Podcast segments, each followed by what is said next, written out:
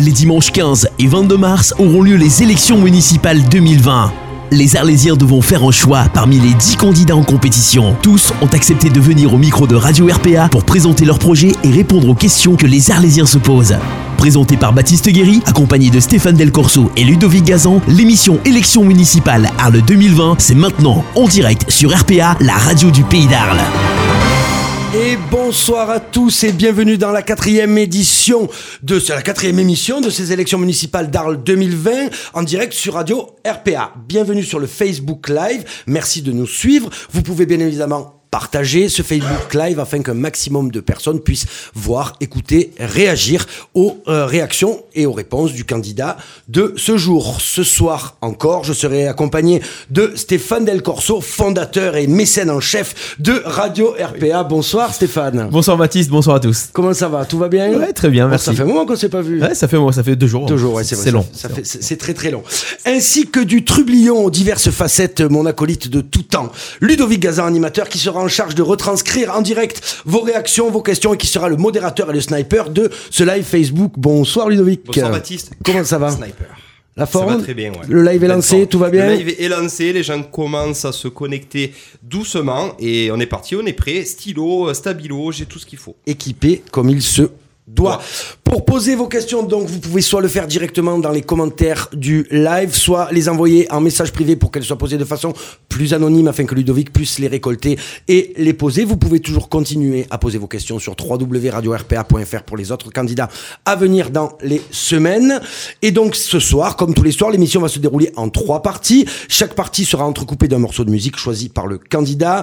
Première partie, les questions les plus récurrentes et les plus pertinentes que nous aurons choisies par les internautes, évidemment posées par les internautes sur le site www.radio-rpa.fr. La deuxième partie, cinq thèmes seront tirés au sort parmi les 15 proposés au candidat du jour et il aura cinq minutes par thème pioché pour s'exprimer dessus. Les dix autres seront évoqués rapidement sur des questions et des réponses rapides.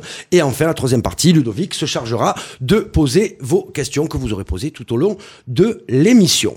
Et pour cette quatrième édition, émission donc en direct, nous recevons le candidat, le représentant, et les mots sont importants, et on verra pourquoi dans quelques minutes, de la liste Changeons d'avenir, monsieur Cyril Girard. Bonsoir Cyril. Bonsoir Baptiste. Bienvenue sur Radio RPA. Merci. Et merci d'avoir répondu favorablement à notre invitation. Ça me paraissait logique d'être là. Mais c'est très bien en tout cas, et on vous remercie, vous et tous les autres candidats, parce que c'est important d'avoir tout le monde pour que tout le monde puisse s'exprimer pendant une heure et demie euh, sur le temps imparti.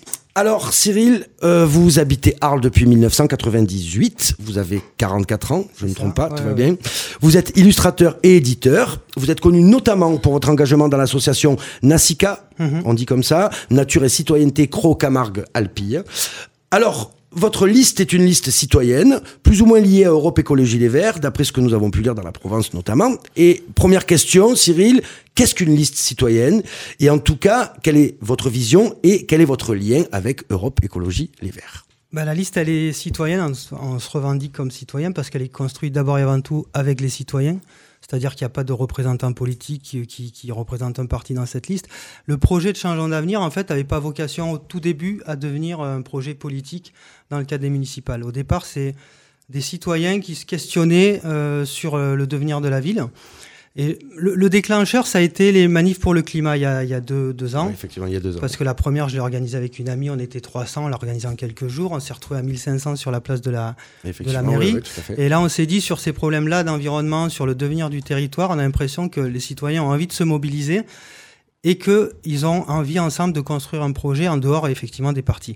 Donc, on a commencé à rassembler des gens, on a fait euh, une première réunion dans le cadre de... de des manifs pour le climat, mais qui n'a pas forcément abouti. Et puis l'an dernier, en début d'année, avec des amis, on s'est dit, il faut se remobiliser, il faut être capable de- d'expliquer euh, que euh, la gouvernance de la municipalité, elle s'exerce pas forcément du haut vers le bas, mais elle doit s'exercer du bas vers le haut. Donc on a commencé à réfléchir avec des gens qui avaient des compétences diverses, il y avait des représentants associatifs, il y avait des gens qui étaient spécialistes de thèmes particuliers, notamment sur l'environnement, à imaginer un petit peu la ville de demain, un petit peu sous forme de jeu. Et à un moment, on s'est dit, il faut agglomérer plus de gens. On peut pas le faire dans ce petit comité. On va faire ça de manière citoyenne. C'est pour ça. Donc, on a fait des réunions publiques. où On a interrogé les gens. On a dit, on a envie de porter un projet. On savait pas encore qu'on allait le porter au municipal, mais on a envie de le construire et qu'il existe. De quelle manière, on ne le savait pas encore. Et petit à petit, plus en plus de gens se sont agglomérés. On avait 150 réunions, 150 personnes aux réunions publiques, des contributeurs qui ont voulu travailler sur des thèmes particuliers.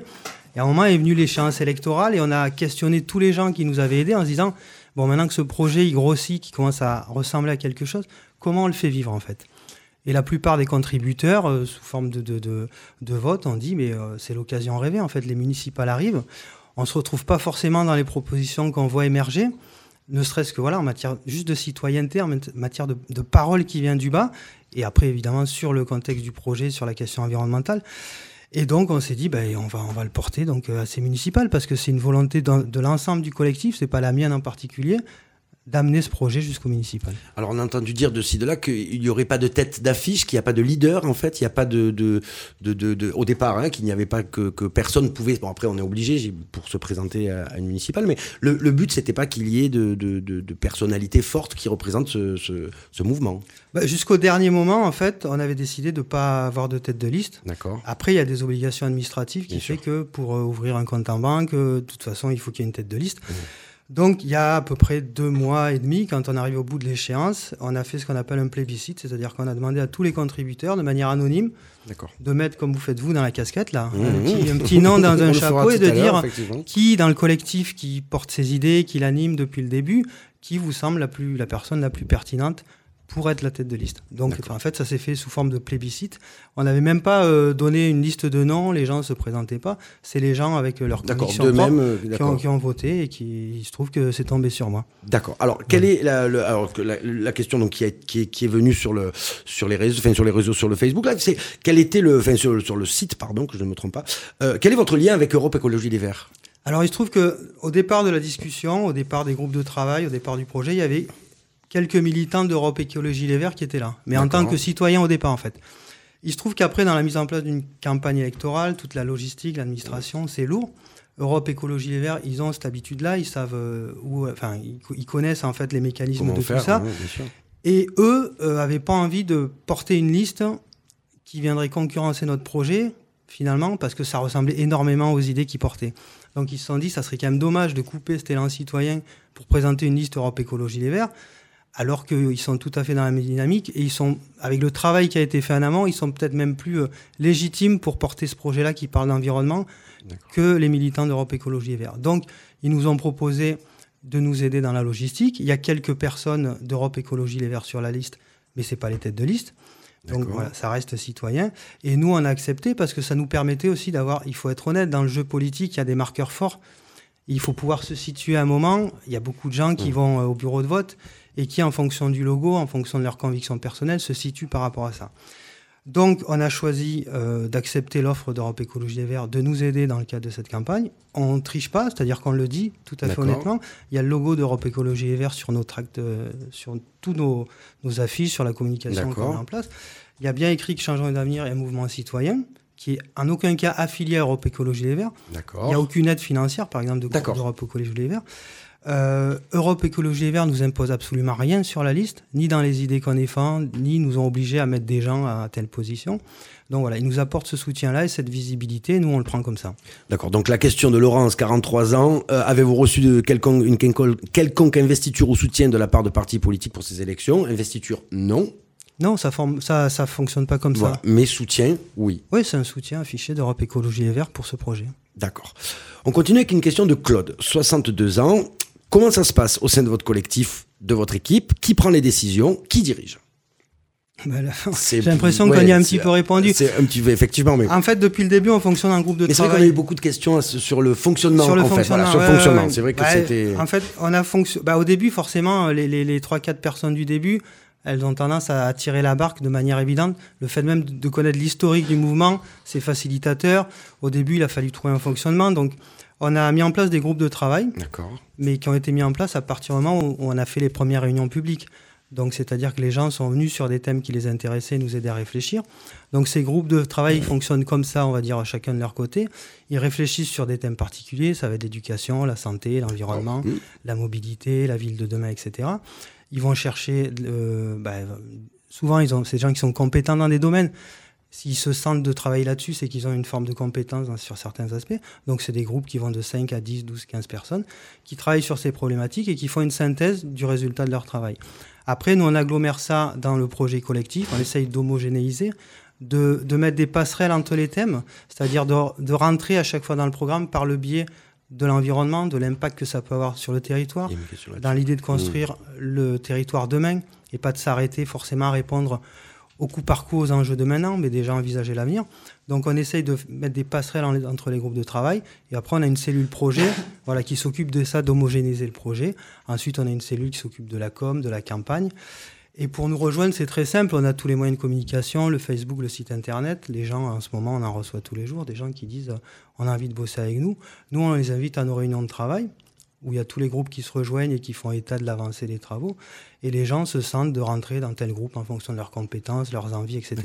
Et on agglomère les tout- gens comme ça. tout le monde. Ah oui, oui, c'est ouvert. Mmh. Oh, C'est tellement ouvert qu'on a eu des réunions, euh, les premières réunions publiques, on a eu des gens qui sont sur d'autres listes aujourd'hui, qui étaient déjà sur d'autres listes et qui venaient. Donc vraiment, on a, on a, on a trié personne en fonction de leur euh, appartenance politique, sensibilité, etc. Ça a été ouvert euh, depuis le début et c'est encore ouvert pour les gens qui veulent euh, à- à ce- euh, aujourd'hui nous aider à construire ce projet-là, évidemment. La liste est constituée Ouais. Elle est déposée Non, elle n'est pas déposée. Elle n'est pas déposée encore. Vous comptez l'annoncer quand? Il y a une, il y a une Bah, date? il y a eu une réunion là, euh, la semaine dernière hein, où, D'accord. on a, où, on, où on a, euh, on a commencé à présenter nos premiers items, nos premiers, Moi, je... nos premiers euh, groupes sur lesquels on avait, on avait finalisé le truc. On a présenté une partie de la liste et puis on présentera l'autre partie à une prochaine réunion publique. La prochaine, d'ailleurs, j'en profite pour le dire, elle sera jeudi ça. 13 D'accord. février. Ça sera à la salle Jean et Ponce de Dieu.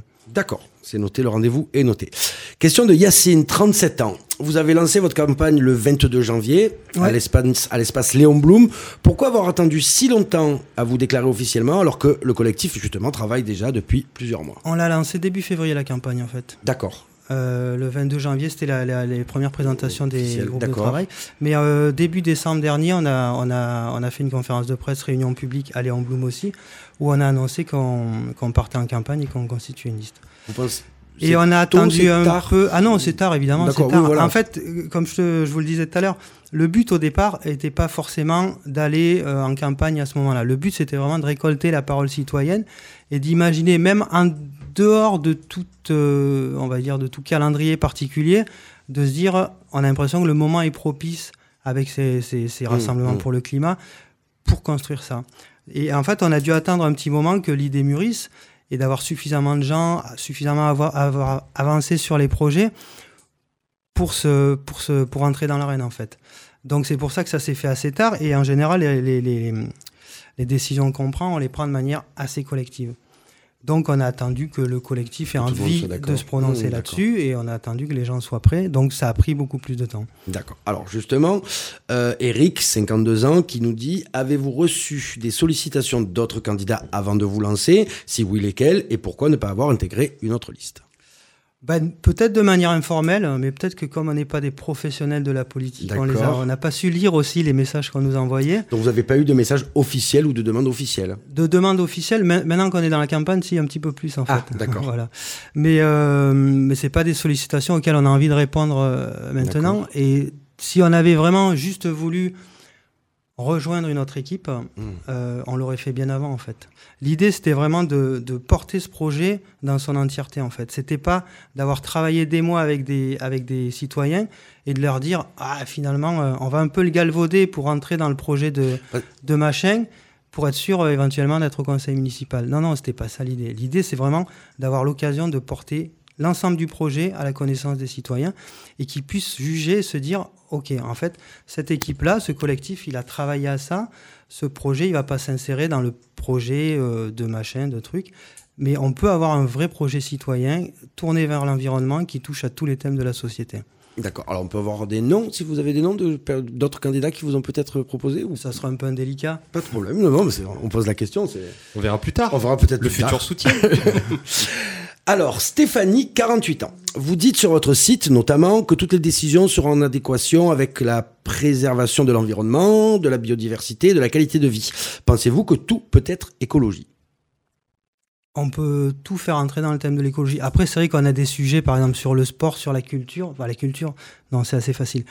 Sur le sport, on peut se poser la question de qu'est-ce qui rentre effectivement. euh, Soutenir Saint-Etienne dans, euh, qui sont verts. non, on va dire qu'à part vraiment des trucs comme ça anecdotiques, non, Ouais. non, tout peut être vu à travers le prisme de l'écologie. Tout ce qu'on fait a un impact. Enfin, je veux dire, tous les jours, on se déplace pour aller, euh, enfin, je sais pas, faire une activité. On consomme quand on, quand on consomme, ça veut dire qu'on fait le choix de privilégier, de donner son argent à quelqu'un.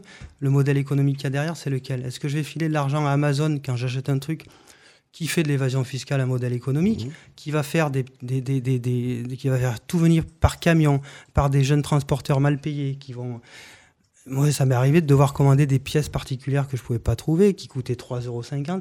J'habite en campagne. Le mec, il vient en courant avec son camion, me livrer une pièce à 3,50 euros, à 10 minutes de Arles. La rentabilité de ce modèle-là, c'est que en fait, on presse les gens comme des citrons. Donc c'est, enfin, je veux dire, Mmh, oui, si, tout peut être vu à travers le prisme de l'environnement. Tout a un impact direct sur euh, sur l'environnement. Non, non, je pense que vraiment c'est le sujet, même à la rigueur, le plus transversal qu'on puisse trouver, c'est celui-là. Au niveau local, vous pensez qu'on peut, on peut donc euh, diriger une municipalité comme Arles et chaque, chaque décision peut, peut être prise en adéquation avec euh, vos idées? Ah oui, oui, je pense que l'échelle locale, c'est d'ailleurs la plus accessible pour parler de ça. Mmh. Parce qu'en fait, bon, il y a beaucoup maintenant de prérogatives des municipalités qui ont été transférées au département, à la région ou aux intercos. Mais on a quand même encore des leviers d'action qui sont assez importants. Et il y a beaucoup de, travaux qui ont été, euh, qui, sont visibles, notamment par des associations, qui mettent en évidence que 50-70% des leviers locaux peuvent avoir un impact sur euh, le modèle économique, sur la transition écologique.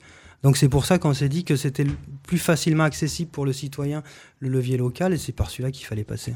Du coup, il y a eu des difficultés à justement parfois à trouver des leviers euh, ou des ponts entre entre certains sujets, notamment le sport. Mais bon, après, c'est ça peut aussi, j'imagine, on peut aussi avoir. euh, Il y, a- il y a eu des, des non, des- non, il n'y a pas eu de difficiles difficulté. ou des Après, difficultés euh, enfin, moi, j'ai un parcours qui fait que tous ces thèmes-là, je les avais déjà Mhm. abordés d'une autre manière depuis très longtemps.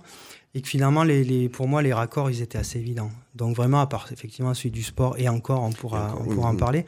Mais, euh, mais non, non, tout s'est fait de manière assez naturelle. Et vraiment, dès qu'on touche à un sujet, c'est une toile d'araignée, on tire un fil, et puis paf, à un moment, on y revient. quoi. D'accord. Euh, on continue donc avec une question de Michel, 52 ans. On a choisi celle-là parce que bon, il y en a eu, il y en a eu pas mal. Souhaitez-vous abolir la corrida? Ah tiens. Voilà, on est sur le. Non, non, non, on y- a pensé en fait. Bah, Abolir, bien sûr, bien sûr. Mais non, non, abolir la corrida, dé- déjà, c'est pas une prérogative hein, municipale. évidemment, au niveau local, mais euh, Après, moi, je peux pas. du coup, quelle est votre position? Non, alors ma position mais- que je vais donner là, elle est plutôt personnelle en fait, parce que j'avoue qu'il y a des grandes discussions dans l'ensemble du collectif là-dessus. On est sur un territoire où la corrida a son importance, les fériades, donc il y a quelquefois des avis divergents. Donc là, je me permets de donner ma position personnelle. Moi, je suis pas persuadé qu'on sorte euh, grandi du spectacle de la corrida. Parce que, enfin, là, on l'a vu, euh, il y a eu beaucoup d'actions qui ont été menées par des associations. La souffrance Mhm. animale, on, on en parle beaucoup. Je pense pas qu'au XXIe siècle, ce qui est une distraction au départ, la corrida, parce qu'on peut remettre en cause aussi, il y en a qui parlent de tradition, etc. La tradition euh, provençale et camarguaise, c'est pas la corrida. La corrida, elle arrive à la fin du XIXe siècle. C'est des notables qui l'ont introduit en Camargue. Et j'ai l'impression qu'aujourd'hui, elle prend beaucoup de place, moi, par rapport aux traditions provençales et camarguaises. On a eu beaucoup de questions à ce sujet-là. Maintenant, enfin, vous la- concernant, parce que beaucoup, enfin, euh, je sais plus, pour étayer la, la question, c'est que beaucoup de, de, de, à part, je pense que beaucoup d'auditeurs savent que certains autres candidats sont pour et continuer dans ces, voilà, et que du coup la question était, est-ce que vous, vous, donc euh, voilà, comment, comment vous vous situez là-dessus? Après, moi, je pense que la corrida, c'est un petit peu l'arbre qui cache la forêt. C'est-à-dire que, bon, on- il y, a- il y a quelques taureaux qui se font allègrement massacrer dans une arène le temps de la feria. Mais la question euh, plus large de la souffrance animale, etc., elle se pose aussi euh, dans l'agriculture industrielle. C'est-à-dire qu'il y a 15 taureaux à la feria, mais il y a des millions d'animaux qui sont maltraités, qui sont, euh, on voit les poussins broyés dans les usines, etc. Je veux dire, c'est- la corrida, à côté de ça, c'est insignifiant en termes de souffrance animale. Donc, nous, ce qu'on imagine, c'est plutôt une action éducative sur les gens, dans les écoles, sur l'alimentation, pour revenir à moins de consommation de viande industrielle notamment, et peut-être envisager par cet axe-là de parler de la souffrance animale et plutôt de travailler sur quelque chose de beaucoup plus gros. Et ensuite, ce que je voudrais dire, c'est qu'effectivement, je, pense que la tradition provençale et camarguaise, elle est un petit peu le parent pauvre en ce moment des spectacles tauromachiques, et j'aimerais bien qu'on lui donne plus de place.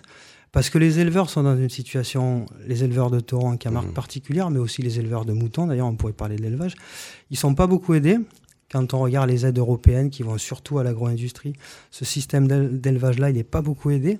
En plus, c'est un système d'élevage qui est très bénéfique pour l'environnement, c'est-à-dire mmh. qu'on se sert de ces animaux-là pour entretenir des espaces naturels. Donc c'est un double bénéfice. On, fait, euh, on a une activité euh, économique qui est celle de l'élevage. On entretient des espaces naturels. Et il faut savoir que, par exemple, il y a 45 000 hectares d'espaces naturels qui étaient pâturés en Camargue, qui ont disparu euh, depuis la Seconde Guerre mondiale pour devenir des, des, des, des, champs d'agro-industrie. et moi, ce que je souhaite, c'est qu'on on apporte maintenant un vrai soutien à ce système d'élevage extensif qui est fait partie du patrimoine territorial, du patrimoine culturel aussi, du patrimoine naturel, et aider ces gens à vivre mieux. Voilà. Nous, c'est vraiment comme ça qu'on se, qu'on se positionne par rapport, à, par rapport à, au taureau, à l'élevage. Donc, pour répondre à Michel, 52 ans, non, vous n'allez pas, vous pas abolir la corrida.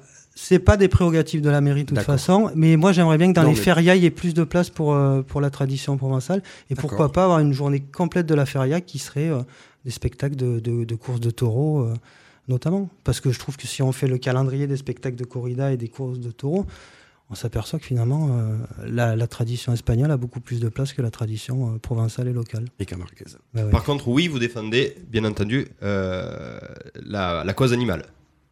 Oui, bah, la cause animale, c'est la cause, de, la cause de, du vivant non humain, en fait, globalement.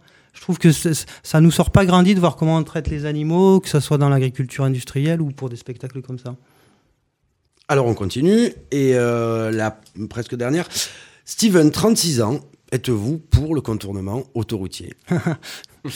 Eh, ben, euh, eh, ben, eh ben non, on ne peut pas l'être. D'accord. Enfin, c'est difficile de l'être euh, au vu des enjeux climatiques, au vu des enjeux d'agriculture, on en parlait à l'instant.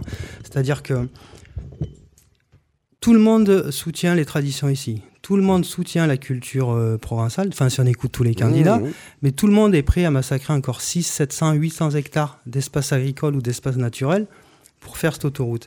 Mais la tradition, la culture, elle peut vivre que sur un territoire euh, d'où ça émerge en fait. Et tout ça, ça vient de là, ça vient de la ruralité, ça vient de ces espaces-là. Donc sinon, ça sera du folklore, on aura la reine d'Arles, on aura des gens déguisés qui viendront faire des ancirots pour les fêtes votives. Mais si tout ça, ça ne s'appuie pas sur un territoire rural encore présent, parce que là, on en est vraiment à, imaginer le, enfin, la disparition de ces mmh. territoires. Tous les huit ans en France, il y a l'équivalent d'un département qui disparaît, un espace agricole et naturel. Donc c'est gigantesque. Et un, espace naturel comme ça, c'est un espace où on stocke du carbone, c'est un espace où on a des activités économiques en plus. Donc l'autoroute, il faut faire aussi la genèse du projet autoroutier. Et ça, on ne peut pas en faire l'économie si on veut parler d'autoroute. Mmh, L'autoroute, c'est un projet au départ qui était destiné au grand port de maritime de Marseille, qui est en train de développer la logistique. La logistique, c'est tous ces containers qui viennent d'Asie, qui nous amènent de la marchandise qui, n'est plus produite ici, du coup, qui sont stockés et qui doivent repartir par camion. Donc ce projet, il y a 30 ans qu'il a été imaginé. Le port autonome voulait développer la logistique et quand euh, on a des, des containers comme ça, il faut les faire passer à un endroit, donc il fallait l'autoroute. Mais ça, c'était il y a 30 ans. Aujourd'hui, les enjeux ont changé. C'est-à-dire qu'on sait que si cette autoroute-là est faite, c'est pour, euh, pour euh, justement faire passer tous ces conteneurs. On était à 800 000 EVP il y a 7-8 ans quand je travaillais dessus. Je pense qu'on n'est pas loin d'un million. L'objectif du port, c'est de passer à 5 millions. Donc c'est de multiplier par 5 le nombre de camions. Donc l'autoroute, tel que le projet est dessiné aujourd'hui, il n'est pas fait pour les Arlésiens. Il est fait pour le port autonome de Marseille, il est fait pour la logistique. Et de manière surprenante, à l'époque, au port autonome de Marseille, on avait quelqu'un qui s'appelait Monica Michel, qui était chargée du développement. On avait quelqu'un qui s'appelait Eric Brassard, qui était directeur du port autonome, qui sont aujourd'hui ceux qui portent au niveau de Arles ce projet. La plupart des candidats, maintenant je les écoute, ils disent Ah, l'autoroute, ouais, mais c'est pas celui-là qu'il faut, on s'est peut-être trompé sur le tracé. Si on veut répondre aux problèmes de santé, de nuisance des Arlésiens, mais qui sont tout à fait audibles, et nous, on vraiment, euh, sur la santé, ça on a énormément de questions sur, non, ce sujet-là. Nous, quand on travaille sur ces problématiques-là, on parle de la santé, des nuisances. On ne fait pas une autoroute de 26 km qui part de Saint-Martin-de-Croix. On réfléchit à une déviation au niveau de la ville à la rigueur, mais ça n'a aucun intérêt d'aller détruire 700 hectares depuis Saint-Martin-de-Croix si on s'intéresse uniquement à la santé des Arlésiens. C'est un projet industriel économique. Nous, on a, par rapport à l'autoroute, on a une entrée différente qui est de dire le problème, c'est pas l'autoroute, le problème, c'est le nombre de véhicules qui circulent aujourd'hui sur la 113. Si on arrive avec des mécanismes à faire baisser le nombre de véhicules pour faire diminuer la pollution et les le projet d'autoroute, il est totalement caduque. Il n'a plus de raison d'être. Et moi, j'aimerais que les gens qui veulent absolument nous faire une autoroute, ils travaillent plutôt à faire diminuer le nombre de camions et le nombre de véhicules personnels.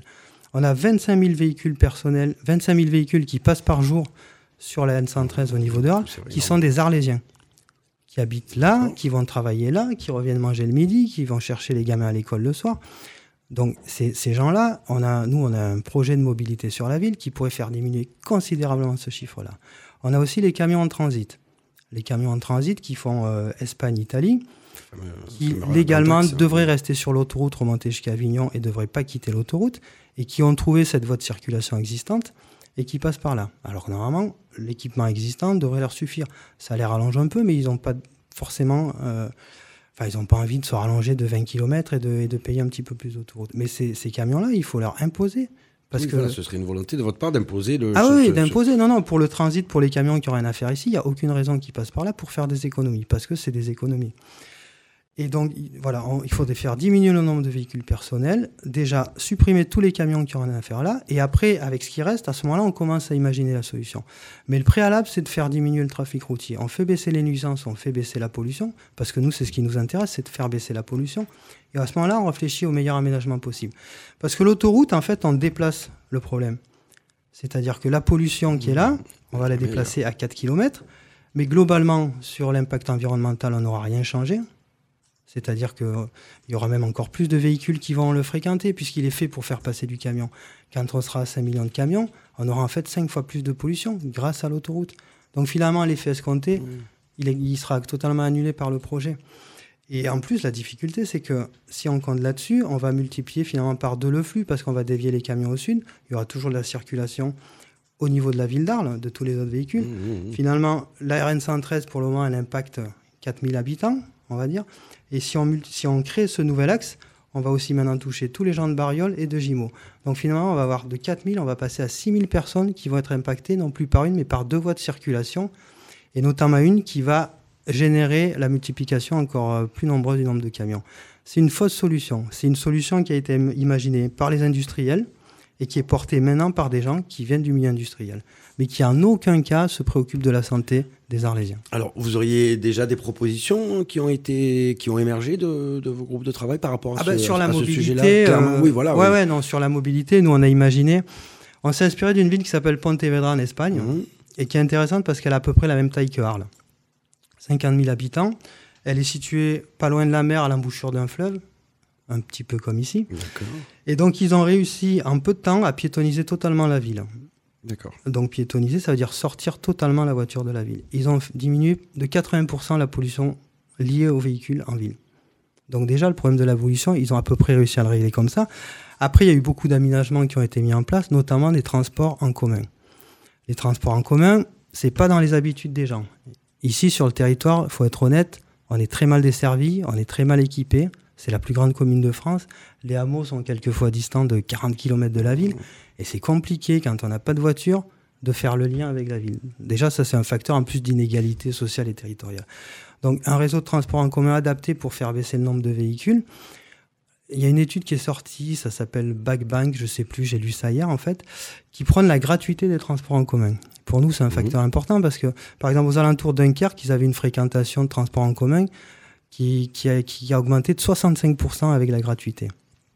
Quand on fait ça, au final, on s'aperçoit qu'on fait des économies considérables sur la voirie, parce qu'on n'a plus des milliers de voitures qui passent. Sur l'espace disponible, on sort toutes les places de parking, toute la circulation, on gagne énormément d'espace en ville. On peut faire affecter tout ça à de nouvelles choses en fait, donner de nouvelles vocations. Sur la santé, les gens se déplacent à pied, en vélo. Sur la mobilité, sur la sécurité, moins d'accidents. Ça veut dire que les policiers municipaux qui passent leur temps à verbaliser sur la circulation, on peut les affecter à autre chose. Un projet comme ça, ils se sont rendus compte que ça a permis de développer énormément de choses, de réaffecter des moyens à d'autres, et surtout, ça a provoqué un dynamisme économique de la ville énorme. C'est-à-dire qu'il y a des gens qui viennent là, ils passent tout le week-end à Pontevedra, ils prennent plus leur voiture, ils se baladent en ville, ils consomment, et les commerces sont florissants. Donc nous, la ville de demain, on la voit comme ça. Vous, pensez que l'Arlésien est prêt accueillir une ville comme ça Bah, il n'est pas prêt, mais en même temps, nous, on- tout ce qu'on imagine, on le fera collectivement. On l'imposera pas. Donc l'idée, de toute façon, ça va être de travailler avec les gens. Et euh, à Pontevedra, ils n'étaient pas prêts. Ils n'étaient pas prêts. Et le maire qui a fait ça, ben, il est réélu depuis trois mandats au premier tour. Donc ils n'étaient pas prêts, mais quand on fait la démonstration de tout ce qu'on y gagne, eh ben, ma foi, on peut changer d'avis aussi. Hein. Vous les avez rencontrés ou pas? Pontevedra Oui. Non, on a des gens du collectif qui connaissent la ville, donc c'est eux qui nous ont amené le truc. Et moi, la première chose que je fais, si demain euh, je suis maire, que nous ferons, Oui, mais non, c'est- compliqué, je comprends. eh ben, c'est qu'on va affréter un bus de 45 places, qu'on va mettre tout le conseil municipal, euh, opposition comprise, parce que de toute façon, tout se fera collectivement, même avec Mhm. les gens qui ne sont pas d'accord avec nous. On fonce à Pontevedra et on va passer une semaine de séminaire là-bas et on va leur poser toutes les questions qu'il faut pour savoir comment ils ont déminé, comment ils ont travaillé avec la population et comment ils sont arrivés à, à ce projet-là. Très bien. Cyril, merci pour cette première partie de questions posées par les, par les auditeurs et par les Arlésiens sur le site www.radio-rpa. On va se laisser quelques minutes avec un morceau de musique donc choisi qui est, je ne sais pas, je ne l'ai pas eu, Stéphane, peut-être que tu sais. Alors on a le choix, on a ou la rue qui est à nous, ou, ou, ou, ou et Milly l'oiseau. Alors, au Cyril, choix. Votre choix. Bah, Émilie Loiseau pour commencer. Émile Loiseau, pourquoi ce choix? Euh, bah, Parce que euh, moi je suis très attaché à la chanson francophone. D'accord. Donc déjà j'écoute beaucoup de chansons francophones. Émilie Loiseau, on va l'écouter, elle a une voix qui est juste dingue en fait. Je sais pas si vous la connaissez un petit peu. Ouais, ouais, ouais, ça, oui, bien sûr. C'est une, voilà, une jeune nana de notre génération Mmh, qui mmh, doit mmh. faire 50 kilos et qui a une voix qui est renversante.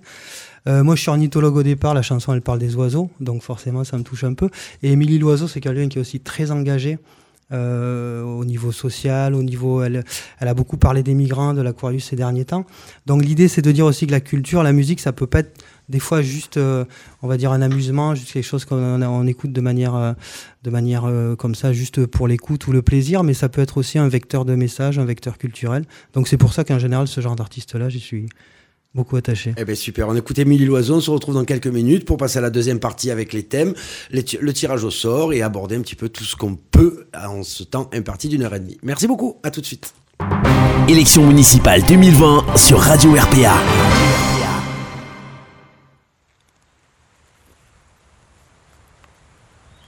Souviens-tu du pays des oiseaux? Tu sais celui où il fait toujours beau On dit qu'il n'existe plus Dit qu'il a disparu. Et dans mes songes je gravis des montagnes À l'horizon les rivières s'éloignent. Ils ont tué les oiseaux. Plus rien ne bouge, il fait chaud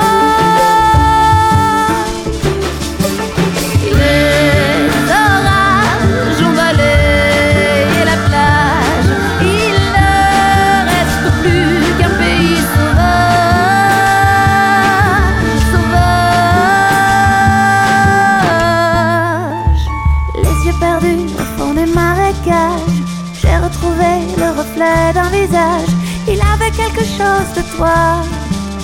Mais il est mort, il est froid. Du bout des doigts, je caresse la vase. Dieu qu'il était émouvant ce mirage. J'ai entendu le cri du vent et j'ai pleuré doucement.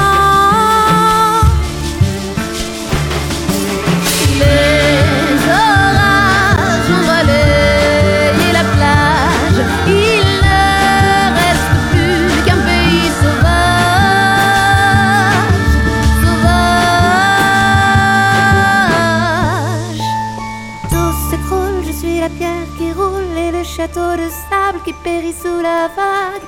Tout se casse, dis-moi ce qu'il se passe, je le trouvais si beau, notre pays là-haut.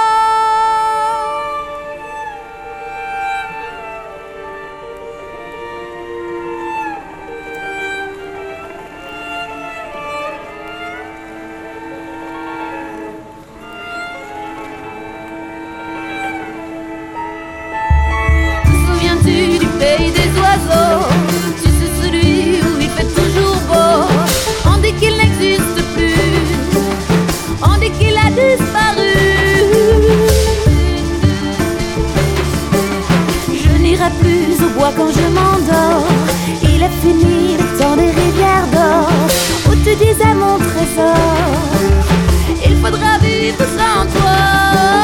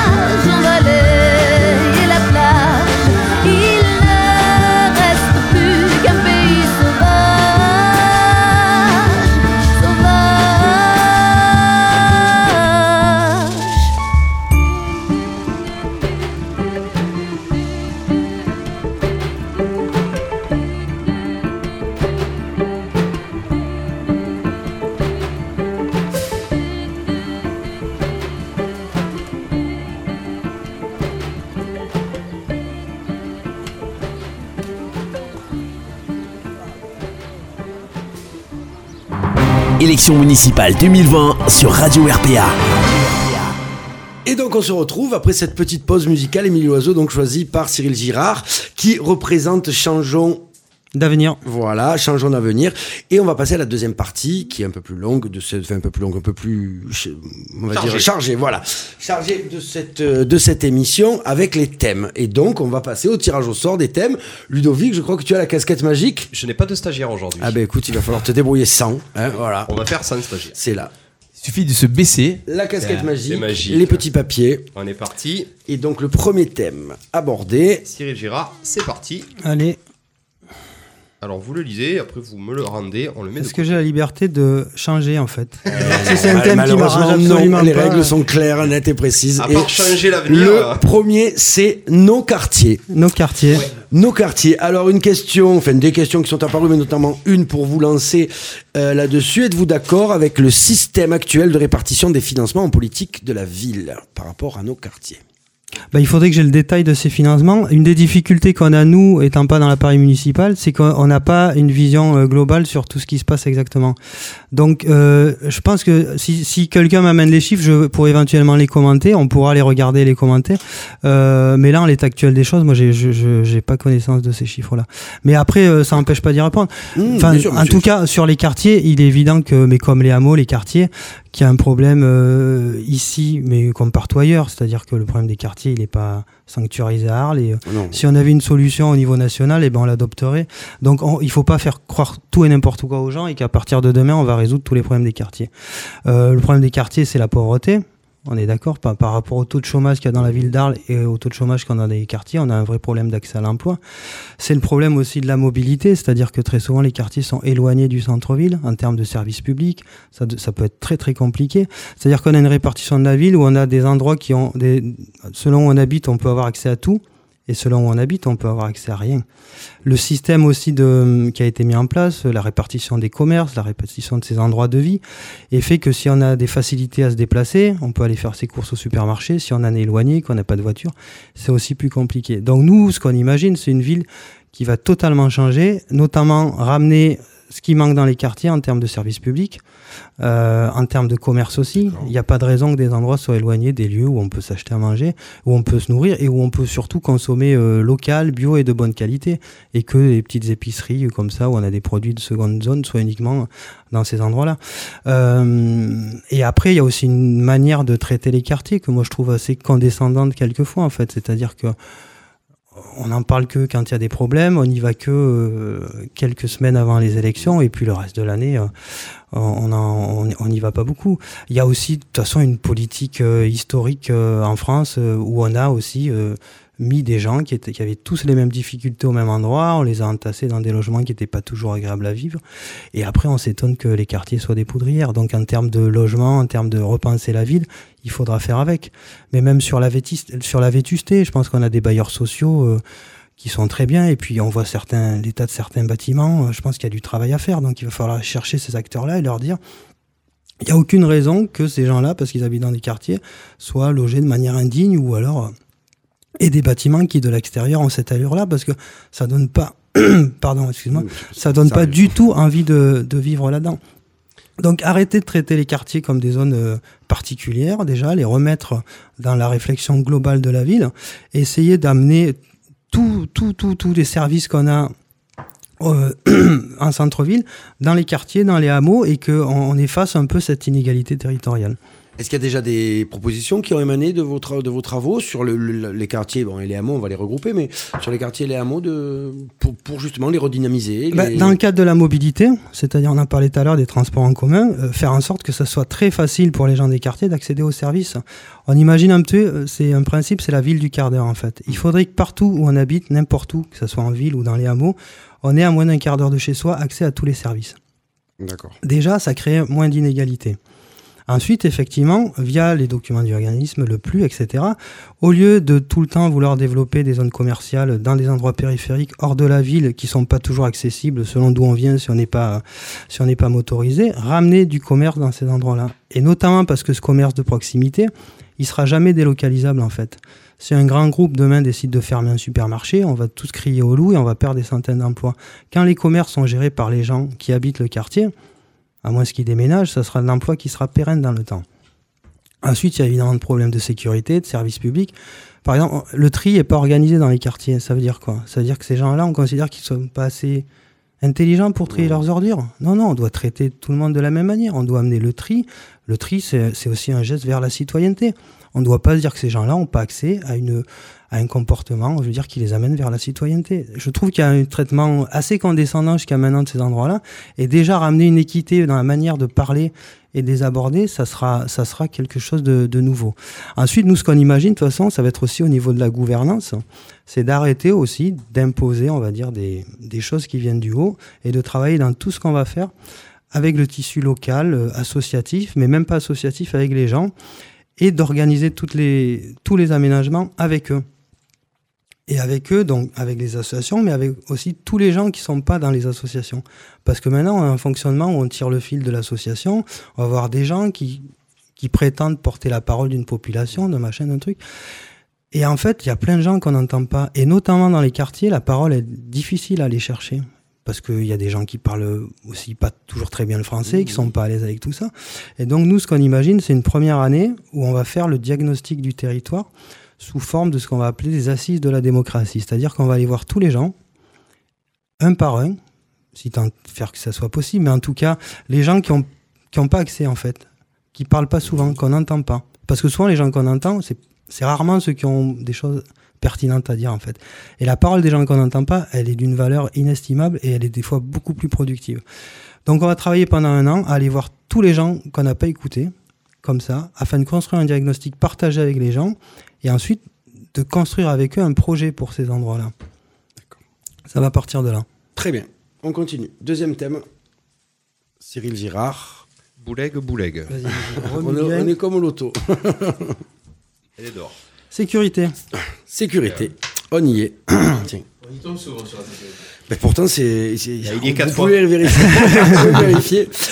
Croyez-vous que le développement d'une police municipale forte ainsi qu'un parc de caméras de surveillance plus important est une réponse à une certaine insécurité Cyril Girard. Alors déjà, moi j'aimerais bien qu'on remette euh, des mots sur des réalités, parce que quand on parle de sécurité, on dit un peu tout et n'importe quoi. Moi je trouve que la sécurité, enfin moi ce qui me met plus dans l'insécurité, c'est par exemple de savoir qu'il y a des gens à Pont-de-Croix qui sont retrouvés sans toit, une maison dévastée, à cause des premières manifestations du changement climatique.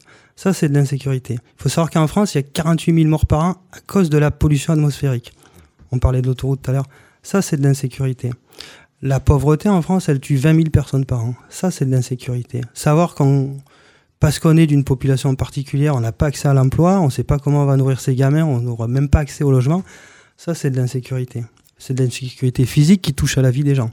Après, des fois, on confond un peu insécurité, vandalisme, sentiment d'insécurité. Donc, pour moi, il y a une insécurité qu'on- dont on parle jamais, en fait, et qui est important dans notre projet et qui même est le cœur de notre projet. Donc, après, sur la sécurité, on plusieurs personnes l'ont dit ici, le fait de pouvoir être en sécurité partout dans la ville, c'est une liberté fondamentale. On, on entend beaucoup parler de la police municipale. Il faut, recadrer les choses en fait. Il y a deux polices. Il y a la police nationale, c'est celle qui court après les bandits, les voleurs et les criminels. Et il y a la police municipale qui est chargée de faire respecter, on va dire, euh, les arrêtés municipaux. C'est pas elle qui court après les voleurs et tout ça. Elle a des missions sur la sécurité, enfin sur la salubrité, sur le vivre ensemble, etc. Mais ça sera pas elle qui va courir après les voleurs et les criminels. Donc moi, je, je reste malgré tout persuadé que euh, on manque de policiers municipaux. Alors, il y a 12 temps plein de policiers municipaux sur la plus grande commune de France. C'est ridicule. Effectivement, un facteur d'inégalité, c'est le fait que la police municipale dans les quartiers, on la voit très peu. Et que déjà, si elle intervenait pour tous les faits de voirie, les dégradations, les, euh, les, les, euh, les détritus jetés, on aurait peut-être une meilleure image de notre quartier aussi. Donc c'est sûr que il faut ramener les services publics et notamment la police municipale dans les quartiers. Ça c'est une évidence. Mais euh, il faut avoir conscience que c'est pas la police, euh, c'est pas la police nationale. Alors, Et, beaucoup- et- Pardon, et- vas-y, et la police nationale, il faut être honnête, c'est pas euh, le, le, le, le maire qui peut débloquer des crédits pour construire des commissariats de police nationale. Elle existait avant, la police de proximité, elle a été démontée sous Nicolas Sarkozy. Donc peut-être qu'il aurait fallu demander à M. Juglaré euh, s'il cautionnait le démontage de cette police municipale. Parce que lui-même, de cette police nationale, lui-même veut remettre des policiers municipaux dont c'est pas la vocation pour nous parler de sécurité. Enfin, il confond un petit peu tout. Et ça, c'est un petit peu dommage parce que Du coup, euh, c'est un petit peu de la démagogie, on se moque des gens en fait. On leur fait croire qu'on va résoudre un problème avec un outil qui n'est pas adapté. On a, on Il faut être capable de le dire. Que, que, que les candidats poussent sur la police municipale pour combler justement le manque de personnel et de, et de la police nationale. Donc, Oui, mais je veux dire, la police municipale, elle n'a pas les prérogatives de la police sûr, nationale, non, donc elle va c'est- pas faire son je- travail. Donc effectivement, on essaye de rééquilibrer, euh, mais on utilise un, un- un mauvais outil. Je veux dire, là, on utilise un marteau pour, euh, pour visser.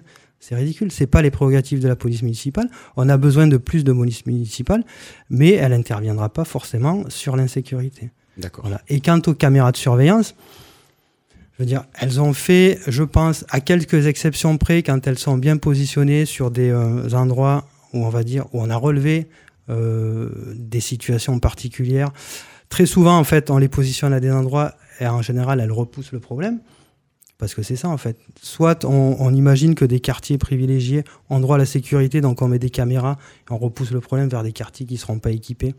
Et donc, en fait, ça va finalement pas changer grand-chose. Par rapport aux enjeux de la ville d'Arles, euh, est-ce qu'on va couvrir toute la ville d'Arles de caméras de sécurité? Est-ce qu'on en a les moyens? Je veux dire, les études qui ont été faites sur ces caméras de sécurité, dans une large majorité, elles montrent leur inefficacité. On l'a vu malheureusement à Nice, quand il y a une espèce de fou furieux qui a pris un camion pour écraser des gens. On s'est aperçu après coup que ce gars-là était passé trois fois pour repérer son trajet. Ça, en aucun cas, ça a servi à l'arrêter. Je veux dire, la, la- la caméra de sécurité, elle n'empêchera pas quelqu'un qui est motivé de commettre un crime ou un délit, où il le fera de façon dans la rue d'à côté, où il n'y aura pas de caméra. Donc éventuellement, elle peut servir à résoudre une affaire après coup. Et encore, en général, quand elle résout une affaire, c'est qu'on a identifié la personne et qu'on on essaie de reconstituer le trajet du truc. Honnêtement, je pense que c'est des moyens énormes qui seraient dépensés et qui résoudront en aucun cas les problèmes d'insécurité. Vous, maire, vous le maintiendrez le dispositif déjà en place au niveau des caméras? Bah, il faudrait que je connaisse. En fait, il faudrait qu'on évalue. Et honnêtement, je n'ai pas la, la connaissance. Il faudrait que je vois leur efficacité. Mais en tout cas, euh, je ne suis pas pour une euh, ville euh, surveillée de partout avec des caméras partout. Très bien, on continue. Troisième thème. Allez.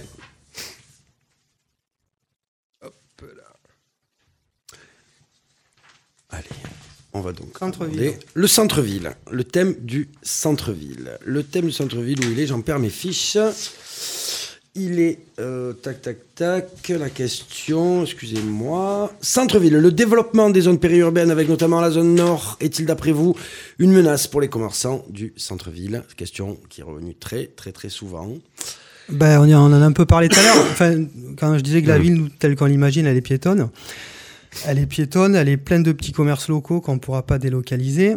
Le, le problème des, de la zone nord, notamment, c'est la dernière qui a poussé. C'est la dernière, mais bon, enfin voilà, c'est Ouais, le ouais. développement des zones en, Non, non, non, mais nous, en nous, nous, dès le début, on, on peut que s'opposer à ce genre d'aménagement. Il y a une bonne raison, c'est qu'en fait, on est encore dans une dynamique où on, où on gaspille énormément d'espace pour faire des grandes zones commerciales avec des grandes zones de parking. Dans un contexte où je disais tout à l'heure, il y a un département tous les 8 ans qui est urbanisé. Donc on continue à, à imaginer que la, le- le- la méthode d'hier qui n'a pas fonctionné, cette méthode-là, de, cette méthode économique-là, ça sera le, elle vient au secours du monde de demain. C'est plus possible. Oh, Il y a des études qui prouvent que pour un emploi en grande distribution créé, on a détruit 3,5 dans le tissu local. Donc ça veut dire qu'en fait, on fait semblant, on, alors on a créé de manière directe euh, 180 emplois, 200 emplois, on s'en félicite, mais à terme, ça va en détruire peut-être 4 ou 500 sur la ville d'Arles. Il faut le savoir. Et en fait, qu'est-ce qui crée en fait euh, le marasme économique dans lequel on est? C'est que on, on saucissonne la ville maintenant et que en fait, ce genre d'aménagement, c'est un facteur de dégradation de l'emploi. On le sait. Et en plus, on confie ça à des grands groupes industriels cotés en bourse, dont beaucoup font de l'évasion fiscale un modèle économique. Donc, ils vont capter la richesse du territoire, l'argent des gens. Au lieu de le réinvestir là, en général, il part vers des actionnaires ou vers des paradis fiscaux. Donc, c'est une espèce de pillage de l'économie locale. Pour nous, l'économie, si on veut la dynamiser, elle va être locale, vertueuse, et l'argent qui est euh, dépensé ici doit rester sur le territoire et être redépensé ici. Alors du coup, comment redynamiser ou dynamiser le centre-ville d'Arles? Bah déjà arrêter ce genre d'aménagement, mais Oui. arrêter euh, strictement. Pour nous, il n'y a plus moyen de perdre encore un hectare pour des zones commerciales. Parce que le modèle économique, il, il tue. Il tue, il tue le petit commerce. Ensuite, il faut recréer, donc à partir de là, il faut recréer un environnement un petit peu propice au dynamisme économique. Après, il faut aussi sous-tendre ce qu'on entend par économie, parce que maintenant, on a, on- je veux dire, le, le mot économie a été préempté. En fait, on parle d'économie néolibérale, Et maintenant, quand on parle d'économie, on parle plus que de ça en fait. Mm.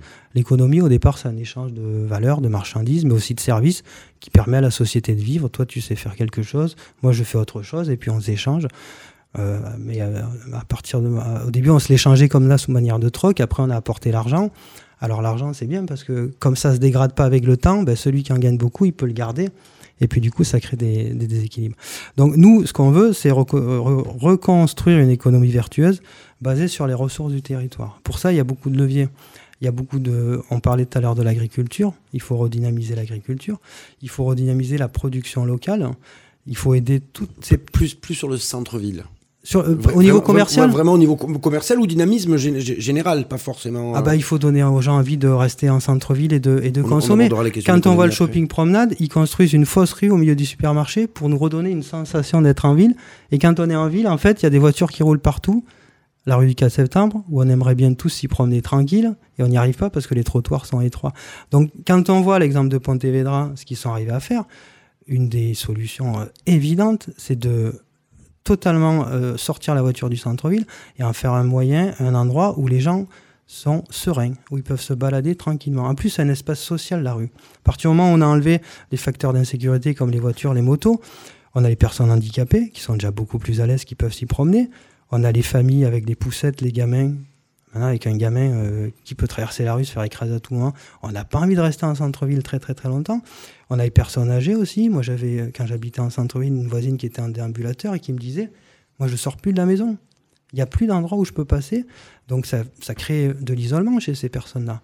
Donc, on retrouve, entre guillemets, on refait de la rue un espace social, accueillant, et les gens, naturellement, ils vont consommer sur place. Si en plus, on leur, dé- on leur donne pas la possibilité, on leur facilite pas l'accès aux centres commerciaux, où les gens de centre-ville maintenant, prennent leur voiture pour aller à Fourchon, faire les courses et rentrer en voiture, mais où on déploie une offre de commerce de proximité, où on n'a plus besoin d'utiliser sa voiture, les choses, elles vont se faire tout naturellement. D'accord. On continue. Je peux juste euh, Vas-y, vas-y, rebondir. vas-y. Est-ce que euh, comment on fait justement? Est-ce qu'on fait un centre-ville avec des commerces, avec uniquement des galeries d'art, avec uniquement des restaurants? Vous le voyez comment ce centre-ville? Parce que C'est bien beau qu'il y ait des gens et des. Alors justement, on a Bouziane sur le Facebook Live qui Voilà. est complètement d'accord avec vous, mais comment embaucher au centre-ville d'Arles puisqu'il n'y a rien mis à part la restauration? Ah ouais, c'est ça en fait.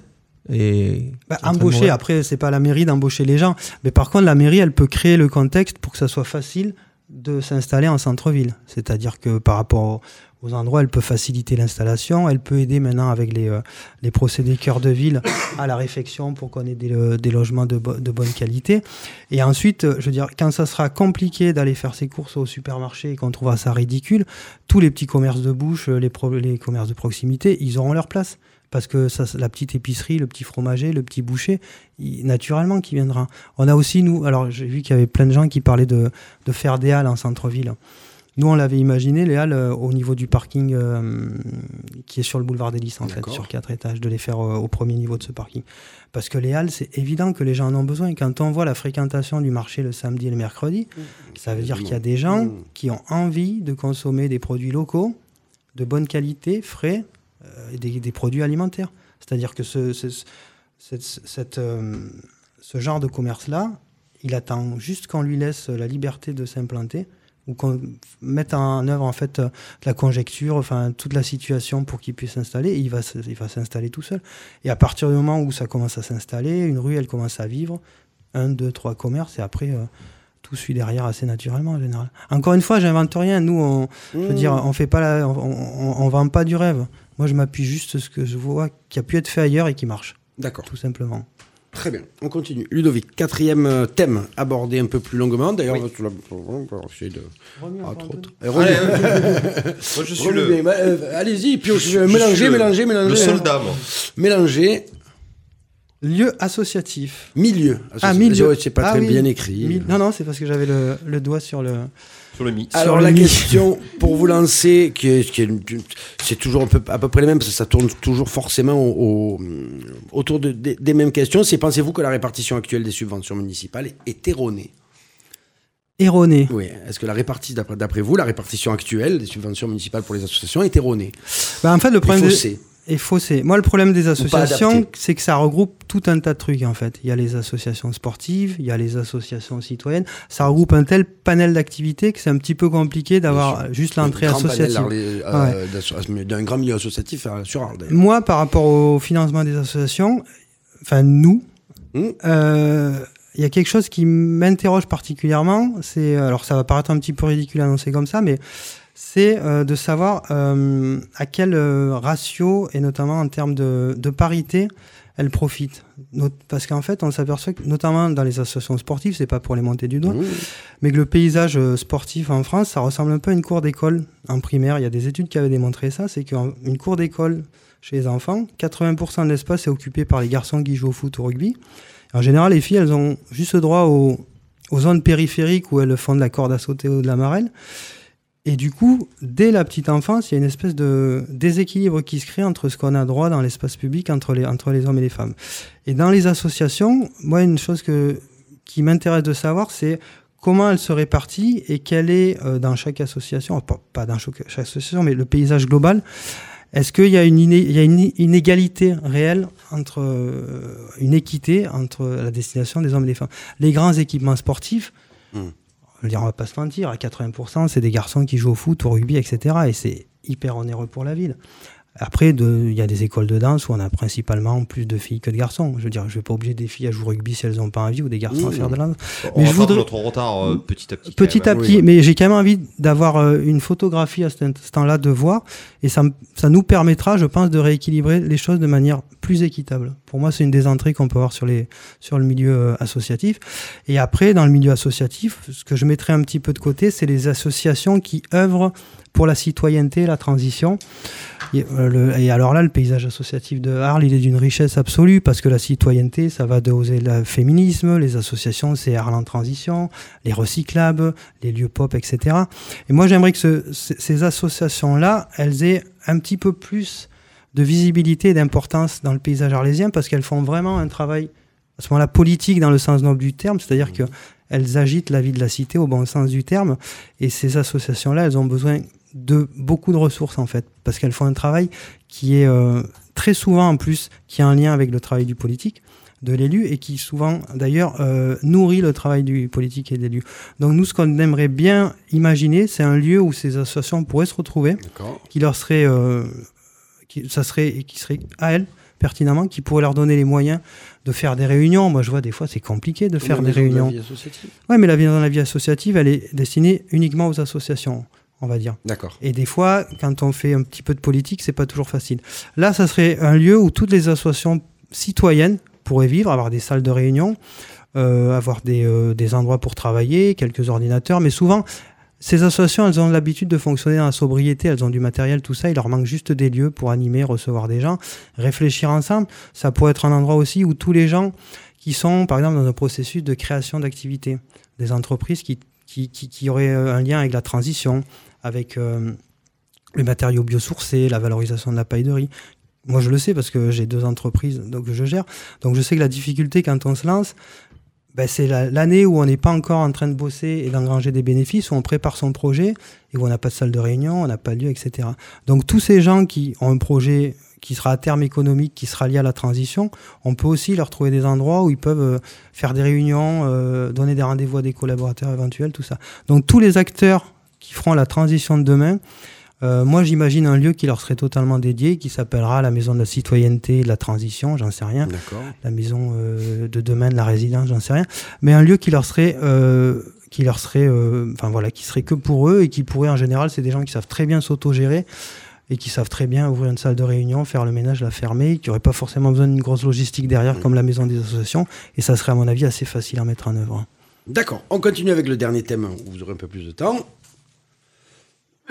Pardon, excusez-moi. Je... C'est le, temps qui fait ça. Il fait froid, il fait chaud, on sait plus. Patrimoine. Patrimoine. Alors, pouvez-vous me donner rapidement une définition du patrimoine de la ville et, et en parler? Une définition Le- du patrimoine. Qu'est-ce Ben, que- Il y, a que ben, il y a le patrimoine naturel, il y a le Ouais. patrimoine culturel, il y a le patrimoine architectural, et il y a le patrimoine euh, qui est pas visible. Alors il y a un nom consacré pour ça, je l'ai, euh, je, je m'en souviens plus, mais euh, tout ce qui est euh, la culture, euh, Ouais, la culture non, orale, euh, chantée, qui a mm, pas de mm, support mm, physique en fait. Donc c'est tout ça le patrimoine. Le patrimoine euh, architectural, on le connaît. Je crois qu'on a 12 ou 13 bâtiments qui sont classés par l'UNESCO sur le territoire. On a le patrimoine naturel, c'est la Camargue-Lacro, qui est lui aussi, euh, on va dire, bardé de labels, bardé de, de, de réserves, de parcs naturels. Il y a ce patrimoine-là. Et ce patrimoine comme ça imperceptible, qui est pour moi sur le territoire celui de la langue provençale. Et j'ai l'impression qu'il est très vivant en plus.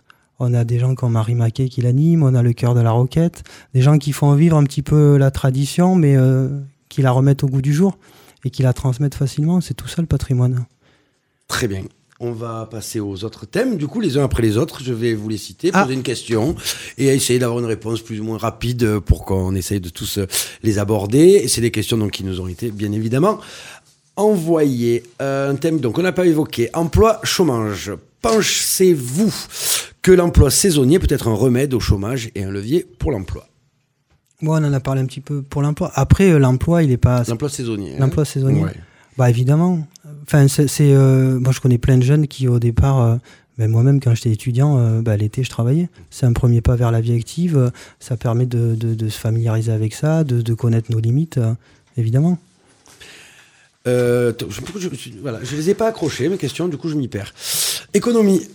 Faut-il prospecter pour faire venir plus d'entreprises sur le pays d'Arles Cyril Girard? Ben, prospecter, ça dépend, comme je disais tout à l'heure, quelle entreprise on veut. Est-ce qu'on veut une entreprise qui est capable d'investir un lieu et de le quitter parce que des actionnaires à l'autre bout du monde ont décidé de partir? Ou est-ce qu'on veut des entreprises dont on sera sûr qu'elles vont apporter de la prospérité? Pas de la croissance, c'est de la prospérité. Ça veut dire faire travailler des gens dans de bonnes conditions, qui auront un salaire décent, qui auront pas, qui auront, et qui auront plutôt un impact euh, environnemental euh, positif. Ce genre d'entreprise, oui, oui, il faut les accueillir. Après, comme je disais tout à l'heure, les grands groupes qui vont récupérer de la richesse et les envoyer au Liechtenstein, par exemple, il n'y a pas beaucoup d'intérêt à les accueillir ici. C'est bien Liechtenstein Non, mais c'est- un tout petit Non, pays qui est un paradis fiscal Ouais. et parce qu'il y a notamment le groupe botanique dont on se félicitait de la venue. Mmh, Et en fait, quand on cherche un petit peu, euh, ben, ils sont basés au Liechtenstein. D'accord. Donc c'est des gens qui vont s'installer ici et puis qui vont prendre de l'argent et qui vont l'envoyer ailleurs. Sport. Il existe plusieurs clubs d'un même sport. Êtes-vous pour la multiplication des associations sportives d'un même sport ou pour un regroupement autour d'un même pôle? On a eu beaucoup de questions à ce sujet-là pour tous les candidats d'ailleurs sur le, le fait qu'il y ait beaucoup de, de clubs, beaucoup de clubs de tennis, beaucoup de clubs de foot, beaucoup de clubs différents. Est-ce que vous êtes plus pour un regroupement de ces clubs? Bah non, ça. Enfin, de toute façon, je pense que s'ils existent comme ça, ces clubs, c'est qu'il y a un historique et qui fait que ça s'est fait comme ça. Après, mutualiser les équipements, euh, par exemple, je vois à la piscine. Mhm. Bah, la piscine, elle va servir à l'aquagym, aux bébés nageurs, aux plongeurs. Donc, il y a un équipement qui sert à plusieurs clubs. Pour autant, on va pas regrouper un club de toutes les activités aquatiques. Ça n'a pas beaucoup d'intérêt. En plus, les clubs, très souvent, c'est des bénévoles qui les gèrent. Donc, ils arrivent à gérer, on va dire, une activité avec 50, 60 euh, personnes qui sont affiliées au club. Si demain on crée des regroupements, on va avoir des bénévoles. Souvent, c'est des gens qui sont à la retraite qui vont gérer un club avec 250, 300 cotisants. Ils vont jeter l'éponge. Culture. Pensez-vous que la mairie doit être le poumon culturel de la ville? Ça veut, c'est, un peu large comme définition. Je sais, mais c'est Euh, question qu'on a eue. On en a ouais. eu d'autres, mais celle-là, euh, avec le, voilà, le Non, c'est une nous a- formulation, un euh, peu- Bah, la mairie, elle gère beaucoup d'éléments de la culture, notamment le patrimoine. Oui. Et ça, c'est plutôt une bonne Je, chose. je pense que c'est plus en lien avec les acteurs privés qui sont en train de s'installer. Ouais. Est-ce que la mairie doit être le, le gestionnaire de, tout, de, de, tout- de toute cette activité culturelle qui est en train de grimper de, et Bah, de- plutôt l'arbitre. Plutôt l'arbitre. Je sais pas si elle a le rôle de gestionnaire, mais ce qui manque assurément sur la ville d'Arles, et j'en ai parlé avec plein d'acteurs culturels, c'est qu'effectivement, euh, ici on a des mastodontes, il y a euh, les RIP, Mmh. Bien il y a sûr. l'UMA, il y a euh, Actes Sud, des mastodontes de la culture. Et à côté, il y a plein de petits acteurs. Certains trouvent leur place et d'autres ont plus de difficultés. Alors c'est bien les mastodontes parce que ça tire tout ça vers le haut, mais très souvent ça peut être aussi relativement Mmh. concurrentiel. Et le modèle économique de l'UMA, puisque tout le monde parle de l'UMA, c'est-à-dire que c'est euh, une structure qui peut se permettre sur des grands événements de perdre beaucoup d'argent Mmh. pour les organiser. Et à côté de ça, on a des acteurs culturels qui sont financés souvent euh, par des subventions publiques, régions, et qui, eux, peuvent pas se permettre de beaucoup d'argent. Donc, du coup, il y a un déséquilibre qui se crée où on va peut-être effacer ces acteurs-là culturels locaux qui ont des petits moyens, parce que les autres plus gros ont les moyens de faire à peu près la même chose. Sans... Et, et ça, c'est pas possible, en fait. Et ce qu'il a manqué à Veil pour le moment, pour le, jusqu'à aujourd'hui, je pense, c'est une vision d'ensemble de tout ça et c'est un outil où on pouvait jouer le rôle d'arbitre, réguler tout ça, euh, voir où étaient les difficultés et aider les acteurs de la culture à s'en sortir par le haut. Là, pour le moment, il y a eu du laisser-faire. Je pense qu'on Jusqu'à maintenant, les équipes en place étaient bien contentes de voir l'UMA qui arrivait, mais qui a préempté une partie de la culture et qui n'ont pas forcément les aidé les acteurs locaux à avoir une visibilité sur le long terme. Donc, moi, je pense que la ville, sans être le poumon, elle doit être au moins l'arbitre de tout ça et qu'il doit y avoir un outil, un endroit, euh, ça peut être une commission, Mhm. où on regroupe tous les acteurs et où on arbitre en disant ça, on peut le faire, ça, c'est plus possible parce qu'à terme, ça va mettre cet acteur-là en difficulté. D'accord. Tradition. Considérez-vous que la feria fait par- partie de nos traditions? Euh... à partir de quand dans le temps s'installe une tradition C'est une question. Parce que- est-ce que la feria fait partie tradition- de nos traditions Ah non, on a parlé, on a parlé Feria, de la des- des La, globalité. la- la feria dans l'ensemble, de toute façon, c'est un moment convivial, c'est un moment où il y a du vivre ensemble, c'est un moment où on a aussi envie de respirer, c'est un moment où il y a de la fête, où il y a des bandas, où il y a aussi plein d'acteurs comme ça Mhm. qui, qui, qui, qui jouent leur partition et qui s'offrent dans la rue. Il n'y a pas beaucoup d'endroits pour les rencontrer. Donc, dans l'absolu, on ne peut pas remettre en cause la feria, à mon sens. Après, tout ce qui est, euh, tout ce qu'il y a autour de la feria est évidemment perfectible. Euh, Enfin, moi, j'ai vu d'un bon oeil, enfin, le problème des accidents liés au taux d'alcoolémie, Mhm. tout ça. Maintenant, les gens qui raccompagnent les jeunes chez eux, le fait que la ville soit ceinturée, euh, qu'on puisse plus sortir de la ville, ben alors ça peut paraître un peu, mais moi je trouve que c'est nécessaire parce que ça a pu nous éviter qu'il y a eu beaucoup, beaucoup moins de peut-être à moi certaines fois aussi à d'autres voilà. Donc voilà. Après moi le ce truc qui m'embête le plus euh, sur la feria c'est euh, c'est la gestion des déchets en fait. D'accord. c'est-à-dire que euh, dès que la- enfin dès, voilà dès que le jour se lève euh, la ville est dégueulasse il y a des euh, plein de contenants à usage unique des verres des canettes partout c'est très mal géré donc nous on imagine que par rapport à l'occupation de l'espace public on peut passer des conventions avec les gens qui tiennent les beaux dégâts avec les bars pour avoir au moins sur les contenants des éco-cups maintenant pour soulager les équipes municipales. Et de toute façon, les jours de vent, tout ça est pas ramassé, ça finit dans le Rhône. C'est juste pas possible, quoi. Donc c'est plus à ce niveau-là qu'on interviendrait, nous, sur la feria. Jeunesse. Euh, Pensez-vous que les propositions actuelles en direction des jeunes sont suffisantes pour les conserver et les attirer? Alors, les propositions de la mairie, les propositions De la mairie, bien évidemment. euh, Moi, je trouve que c'est un peu léger. Après, on- il faut être honnête, on est sur une ville de 50 000 habitants, donc maintenant les jeunes ils sont mobiles, ils vont à Nîmes, ils vont à Montpellier, à Marseille, donc on a aussi bon, toujours l'impression que l'herbe est plus verte dans le pré du voisin, donc il faut, re- il faut recontextualiser. Après, moi ce que je trouve, ce qui manque aux jeunes dans le centre-ville, c'est peut-être des lieux de rencontre. Alors moi c'est tout, c'est tout bête, hein, je viens d'un village, et on avait créé quand j'étais ado la MJC, la Maison des Jeunes et de la Culture. Elle n'existait pas et en fait c'est un outil, moi qui dans mon parcours au final c'est peut-être le début d'un espèce d'engagement, c'est de dire comment on va animer le village, créer des lieux. Et puis on avait trouvé après des financements quand les gens nous suivent, un endroit où on joue au baby-foot où du coup on avait monté un club de théâtre, un club de musique. Et ça ça n'existe pas. Il y a les maisons de quartier euh, dans les quartiers. Mhm. mais, au sein, mais dans la ville en fait on n'a pas ce lieu-là où les jeunes pourraient se retrouver envisager euh, la citoyenneté, envisager de faire des projets en fait, épaulés par des éducateurs, des adultes qui vont les aider, ou juste un lieu de rencontre en fait. Donc à ce niveau-là, je pense que ça manque effectivement. Écologie. D'après vous, en combien de temps pouvons-nous passer de l'état actuel à une ville éco-responsable? Éco-responsable, c'est à quel niveau? hein. Non, mais en fait, c'est- large au niveau Ben, éco-responsable, c'est- c'est euh, On va dire une ville les verte, déchets, euh, la en tout cas transition. plus, plus, plus écologique. Je pense que si on s'y met entre 5 et 10 ans, on peut y parvenir. Mais ça veut dire qu'on a une vraie volonté. Oui, non, bien sûr. Mais Je reprends l'exemple de Pontevedra. En 4 ans, ils ont fait les choses. Mais c'est-à-dire qu'à un moment, ils ont dit on le fait, on le fait. On- Voilà. On, le fait pas à moitié. Moi, ce qui, m- ce qui me désespère un peu, c'est qu'en fait, euh, j'entendais quelqu'un euh, dire à ce micro euh, je veux trouver l'équilibre entre ça et ça, l'équilibre entre ça et ça. Et au final, l'équilibre, c'est une espèce de position où on est ni d'un côté ni de l'autre et en fait, on avance dans aucune direction. Donc, à un moment, il faut faire des choix. Je vais citer Mendes France gouverner, c'est choisir. Donc, quand on fait des choix euh, sur l'environnement, il va falloir les faire franchement. On ne peut pas vouloir les grands centres commerciaux et les commerces de centre-ville. Hmm. On peut pas. euh, Enfin, voilà, il y a des choix qui vont être euh, catégoriques à faire. Mais qui, si on veut s'engager dans cette voie-là, ça peut aller rapide, mais si on fait les bons choix. D'accord. La ville du futur. Êtes-vous pour l'implantation de la 5G sur Arles? Ah Eh ben, absolument pas. D'accord. Euh, de toute façon, la ville du futur, pour moi, elle sera piétonne, elle sera sobre, elle sera solidaire, elle sera connectée, mais pas forcément avec la 5G, en fait. Elle sera connectée par les gens. La 5G, c'est un truc dingue, en fait. C'est pour avoir encore plus de débit. Et en fait, les trois quarts du temps, le débit, on l'utilise pour quoi? Pour télécharger la musique des films.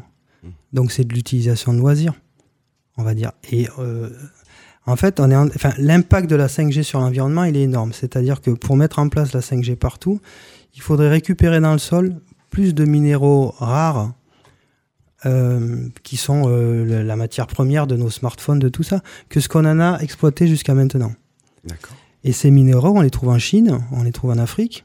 En Afrique, c'est des petits enfants de 8 ans qui descendent dans les mines. En Chine, il y a des villes qui sont totalement polluées, où il n'y a même plus d'eau potable, parce qu'on a ces, on a ces, euh, ces zones d'extraction qui sont là. Donc oh, la 5G, ça fait peser un poids environnemental.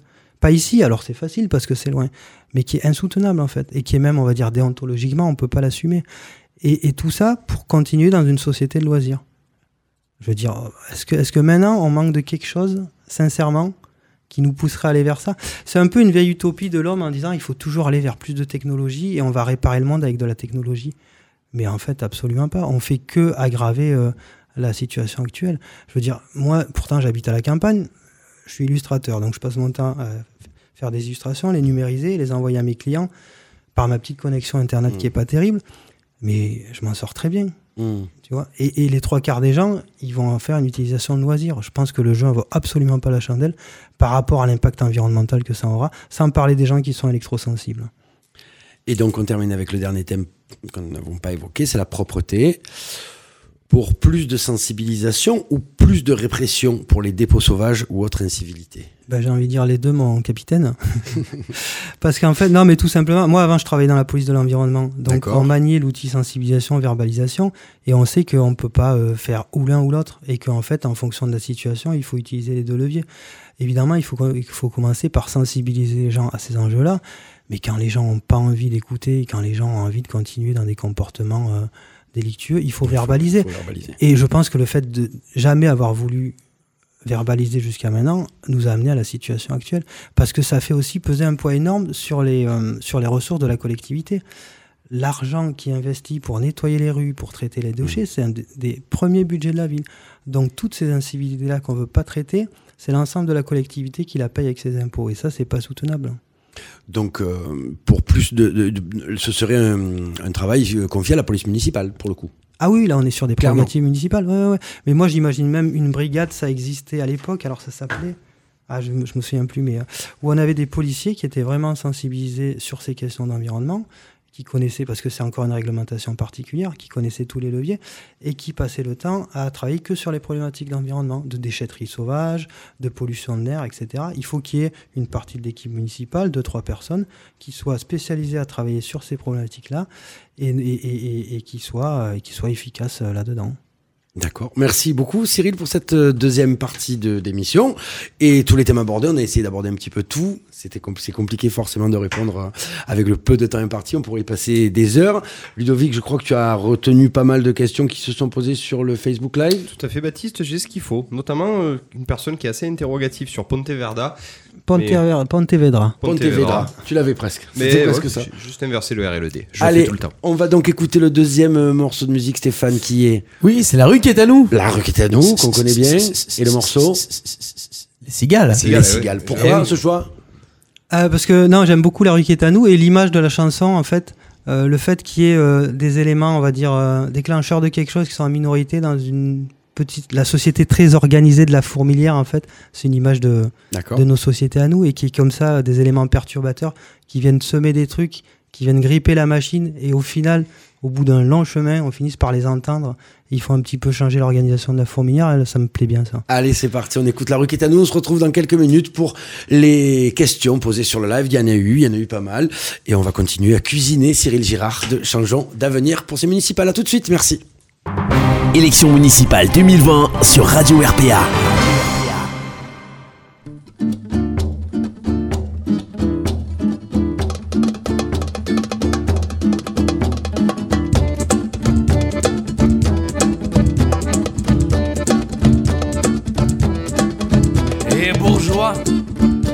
Entends-tu passer dans ta rue une parade d'espérance et qui chante et qui danse et vogue, vogue la galère le cap sur la poème Évoque, vogue nos chimères le cap sur leur fredaine y a des cigales dans la fourmilière et vous ne pouvez rien y faire.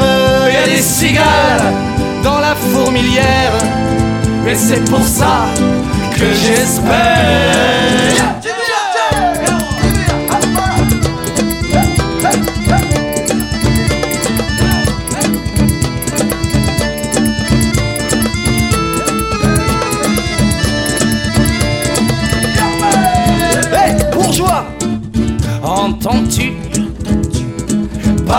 Passer dans ta rue.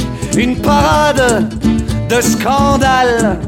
C'est les enfants la balle. Et ça jongle et ça crache le feu. Et ça fait boum boum dans les oreilles. À votre bon cœur mesdames et messieurs. À votre bon cœur ou pas, c'est pareil. Y a des cigales dans la fourmilière et vous ne pouvez rien y faire. Y a des cigales dans la fourmilière Et c'est pour ça que j'espère.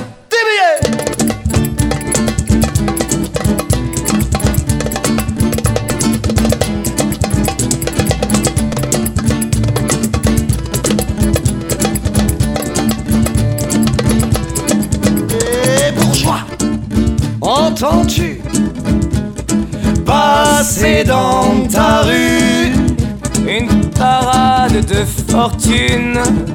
C'est les oiseaux sans plumes Et qui s'acharnent tant bien que mal À vivre comme ils respirent. Quitte à crever la dalle Ils ont tant de choses à dire. Il y a des cigales dans la fourmilière et vous ne pouvez rien y faire. Il y a des cigales dans la fourmilière Et c'est pour ça que j'espère.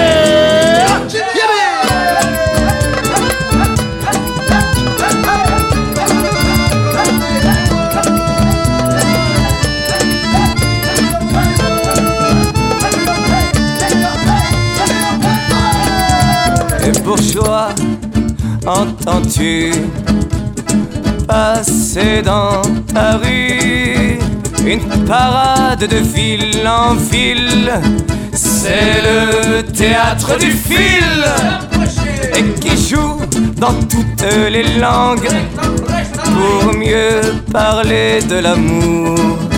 Pendant que le monde se demande si demain il fera il y a des cigales dans la fourmilière et vous ne pouvez rien y faire. Il y a des cigales dans la fourmilière et c'est pour ça que j'espère.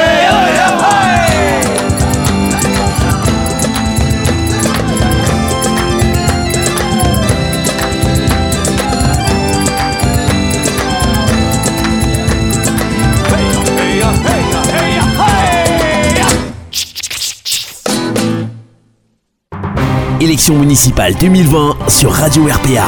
Ici, c'est parti, Stéphane. C'est parti, ah, j'étais parti trop tôt. Donc, on reprend cette dernière et troisième partie d'émission avec Cyril Girard, changeons d'avenir pour ces municipales 2020 en direct sur Radio RPA. On va passer aux questions des auditeurs, donc, qui ont été assez actifs tout au long de l'émission. Et c'est Ludovic Gazin qui va s'en, s'y coller. S'en charger. S'en charger, s'y coller, se, se faire les choses. On t'écoute? Alors j'ai- justement, on avait fini sur euh, Ponte Vedra. Euh, j'ai une personne qui est assez interrogative sur le sur le live, euh, qui me dit comment s'est passé du coup cette euh, cette cette comment on peut appeler ça? Cette mise en place du, du coup de cette ville écolo, est-ce qu'il y avait euh, une personne en place déjà qui était écolo et qui justement en a découlé cette ville, ou c'est un collectif comme vous qui s'est installé euh, euh, sur cette ville et du coup qui a pris le, le, le- qui a pris le monopole de la ville de Pontevedra? La- la- Non, C'est assez compliqué à expliquer, Ouais, mais je, non, non, mais c'est parti. sais que vous avez compris. C'est parti du maire. C'est parti du maire. Alors, c'est, il y a très longtemps. C'était, euh, ça fait euh, 15 ou 20 ans maintenant que ça existe. Donc, c'était un maire euh, précurseur. Mais Ouais. c'est vraiment l'équipe municipale. Je sais pas quelle sensibilité il avait d'ailleurs. Et s'il y avait déjà des partis écolos en Espagne à cette époque-là. Mais c'est vraiment une vision de quelqu'un qui a dit, euh, je pense qu'il était confronté à des problèmes particuliers, à mon avis, dans son centre-ville, et il a dû démêler en disant, la solution, elle est là, en fait. Et, et ça s'est fait assez rapidement à partir du moment où il y a une volonté municipale forte. D'accord, oui, c'est parti des- directement du conseil Ah ouais, c'est parti du D'accord. haut vers le bas, ouais. Ça n'a pas été une prise de pouvoir d'un parti écolo Non, non, je crois pas, parti non. Ok. Euh, Cyril Gérard, vous êtes, euh, vous êtes, vous avez l'air sensible à la cause animale. Est-ce que vous êtes, oui ou non, pour une brigade de protection animale? Comme euh, il y a une brigade de. Je savais Ouais. même pas que ça existait. Si, ça existe. Ah, non ouais. plus. Mm. D'accord. C'est une brigade, c'est euh, une brigade comme une petite police euh, municipale qui, de- du coup, en protection euh, des animaux euh, pour tout ce que tout le mal qui est fait aux animaux. Ça existe dans pas mal de grandes villes. Est-ce que vous serez pour ou contre? Est-ce que vous pensez que c'est possible sur une ville comme Arles de protéger justement euh, Euh, non, une brigade dédiée à ça, je pense que c'est un peu. C'est un peu trop. C'est un peu too much. Ouais. Mais après, je veux dire, à la mesure où la maltraitance animale, elle est codifiée et qu'on peut la, on peut la verbaliser, euh, ouais. Mm. n'importe quel agent euh, qui est confronté à ça euh, peut intervenir. Mais non, une brigade dédiée à ça. Sinon, on le met un jour de corrida dans l'arène et puis. euh, Et, et puis c'est bagarre générale. on continue. Allez, on continue, Michel, 65 ans. Que comptez-vous faire pour valoriser les trajets navettes pour desservir Avignon TGV, par exemple, euh, au départ de la ville d'Arles Comme c'était le cas avant, et ce n'est plus le cas? Euh, alors, tous les, tout ce qui est transport en commun, c'est des délégations de la communauté d'agglo. Mmh. Ouais. dans la mesure où de toute façon il y a des élus de la ville qui seront forcément élus à la communauté d'agglo et comme je disais tout à l'heure notre idée c'est de retisser du transport en commun au maximum sur le territoire parce qu'on s'aperçoit que on, on y gagne au final on y gagne en termes de pollution d'entretien des voiries donc euh, il se posera la question de effectivement de la connexion entre euh, tous les moyens de communication. Nous, on imagine des zones d'intermodalité où on pourra poser sa voiture, prendre un vélo, euh, trouver un train euh, par rapport à la gare SNCF, etc. Donc, on va l'imaginer dans le projet, dans le projet global, mais de toute façon, ça serait quelque chose vers lequel on va pousser, évidemment. Ok. Merci. On a Vanessa, 32 ans. Donc, le personnel hospitalier d'Arles est actuellement en détresse. C'est un appel à l'aide. Que pouvez-vous faire pour les aider? Euh, alors, ben, Arles, ils sont en grève depuis 9 mois, les urgences. Ouais. Alors, c'est pas un problème qui est limité à Arles, c'est au niveau national que, sûr. A Donc ça dit quelque chose de l'état de hein. l'hôpital public. Euh, moi, pour passer pas mal de temps dans les hôpitaux euh, à cause du boulot, je, je sais un petit peu l'ambiance qu'il y a dans ces trucs-là. Et on a rencontré il y a quelques jours une petite délégation de l'hôpital d'Arles. On a écouté un petit peu leurs euh, leurs revendications qui nous semblent pas du tout disproportionnées en termes de besoins, en termes de mesures à mettre en place par rapport à ce que ça pourrait les, les soulager. Donc je rappelle que le maire, euh, il est président du conseil de surveillance de l'hôpital d'Arles, donc il peut avoir un rôle à jouer, même si le financement de tout ce qui est, euh, on va dire, équipement médical et corps médical, il passe sur euh, de manière réglementaire par l'ARS, qui est l'agence régionale de la santé. Donc eux, ils ont des revendications autour de quatre postes pour les soulager, et- et en plus d'un vigile 24 heures sur 24, parce que dans les urgences, les situations Oui, sont, euh, sont- toujours sont- tendues. Donc euh, nous, euh, enfin je veux dire, on en parlait tout à l'heure de la santé par rapport à la pollution. C'est évident que c'est la priorité absolue. hein, donc on va on va étudier ça, on va voir de quelle manière on peut on peut on peut via l'agence régionale de la santé trouver des, des financements pour pour améliorer leur leur quotidien. Mais on est une période où il va falloir on parle de renoncement aussi beaucoup. où On pourra pas tout faire sur le territoire. Moi ça me stupéfait. On, on- juste qu'on soit capable de mettre 4 millions et demi d'euros de projet pour faire un casino et qu'on soit incapable d'aider l'hôpital et de trouver le budget pour, euh, pour des postes en fait. Donc là, la revendication, c'est juste ouverture de 4 postes pour Quatre l'hôpital postes, quatre postes, euh, tiens, Ils ne sont pas entendus, c'est ça là, là, Ouais, parce ouais, que bien j'ai sûr, bien sûr. quatre postes en plein et euh, un, un vigile. Ce qui est pas énorme. C'est, par Et ça rapport- dure depuis 9 mois, c'est ça? La grève dure depuis neuf mois. Donc dans tous les cas, nous, enfin je veux dire, euh, il est évident que cet argent, on pourra le trouver. Enfin, on le trouvera et euh, je le dis. Enfin, je veux dire, s'il faut, euh, j'ai envie de dire, euh, ne pas tirer le feu d'artifice du 14 juillet pour financer la santé, l'hôpital d'Arles. Mais alors, ça ne me pose aucun problème de dire que on les aidera de cette manière-là ou d'une autre. Il y avait des questions pour, sur, évidemment sur le casino, mais on ne peut pas les poser à Non, tous non, les non, mais candidats. c'est mais dire non, non, mais c'est les c'est choix- impor- les c'est- choix c'est qu'on important fait parce sur que le territoire, beaucoup- ils sont très Bien sûr, bien sûr. en fait. Beaucoup de personnes posent la question Ouais. pour ou contre le casino. Bah. Rapidement, d'accord. oui, c'est- c'est- J'ai une question aussi qu'on nous pose souvent. Euh, le, un pont ou le bac à Salin alors? Ah oui, c'est vrai, cette fameuse question. Alors, cette fameuse question. Alors, déjà, je, presque j'ai envie de me défausser parce que finalement, c'est le département qui tranche. Oui, Mais votre avis, mais, à un euh, moment la mairie su- euh, aide, enfin pousse un peu ou pas? Pas Appuie. des volontés aussi, appuie, voilà. Moi, ce que j'aime bien, l'idée de la. euh, J'habitais en Camargue et la difficulté de passer de. Mm. d'un Je l'ai connu au quotidien quand j'y travaillais, donc je connais un peu le problème. Mais je connais aussi des gens qui travaillent sur le bac et il n'y a pas beaucoup de- d'entreprises à Salengiro. Et je peux vous dire que si on met un pont et que ces gens ne travaillent plus, on Oui, dira. ça fait vivre une bonne dizaine. ça de- fait de- vivre euh, même, ouais, peut-être ouais, un peu plus les matelots, sûr, le capitaine, euh, les, les, les, euh, les mécanos, donc ça fait vivre du monde.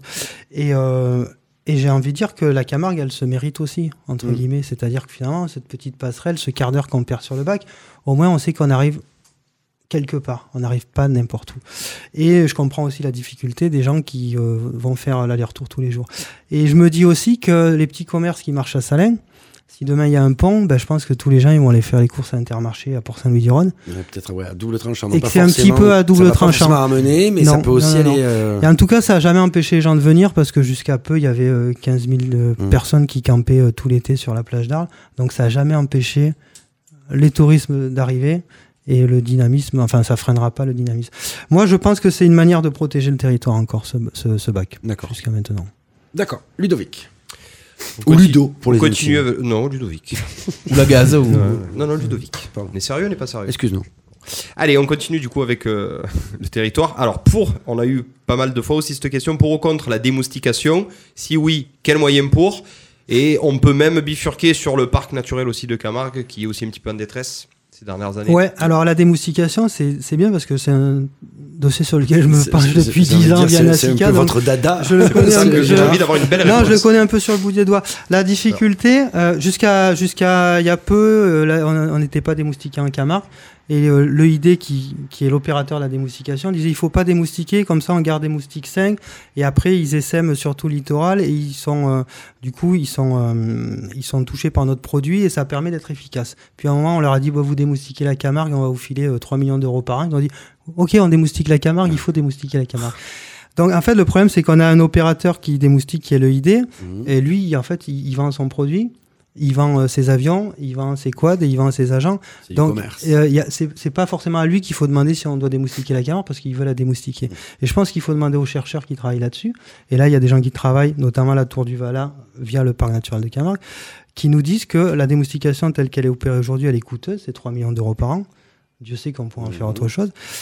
Qu'elle a un impact énorme sur les populations d'oiseaux et de chauves-souris. On a quand même perdu 80% de nos hirondelles en 20 ans, et c'est principalement les hirondelles qui sont touchées. Ça, enfin, avant de le faire, on, on réfléchit pas à ça. C'est après coup. Là, c'est- Il Mais n'y a en pas fait- de- en d'étude fait, de marché là. Non, mais en fait, ils ont amené ça comme une démoustication expérimentale et de confort. D'accord. Et en fait, à partir du moment où tu mets le doigt dans l'engrenage, après, tu peux pas revenir en, di- en disant euh, Ah ben finalement, c'est très impactant pour les hirondelles, donc on arrête. Et là, les habitants, ils disent Mais vous vous moquez de nous vous, Ouais. là, vous nous démoustiquez maintenant. Donc du coup, après, euh, ah ben les écolos, ils nous embêtent, c'est à cause de...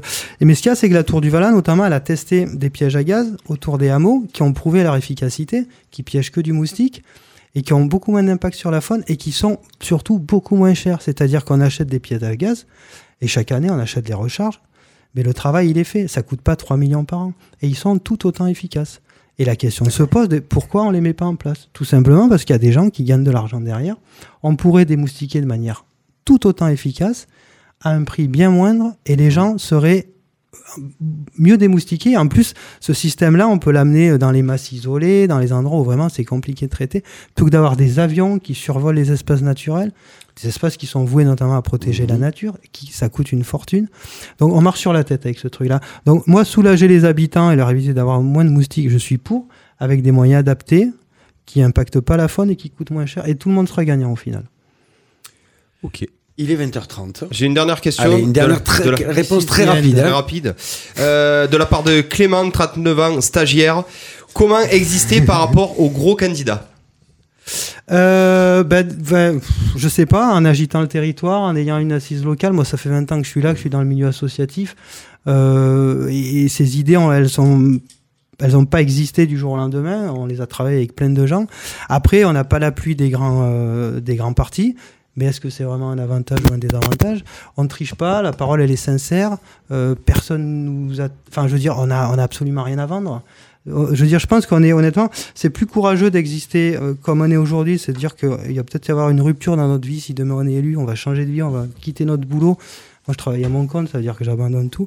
Euh, plutôt que de s'inscrire dans une démarche de projet où ça fait 20 ans qu'on fait de la politique, c'est un parcours assez naturel. Je pense qu'il y a plus de courage dans, le, dans, le, dans la volonté citoyenne d'intervenir que dans des gens qui ont un parcours comme ça et qui, depuis 20 ans, se rêvent maire pour le statut.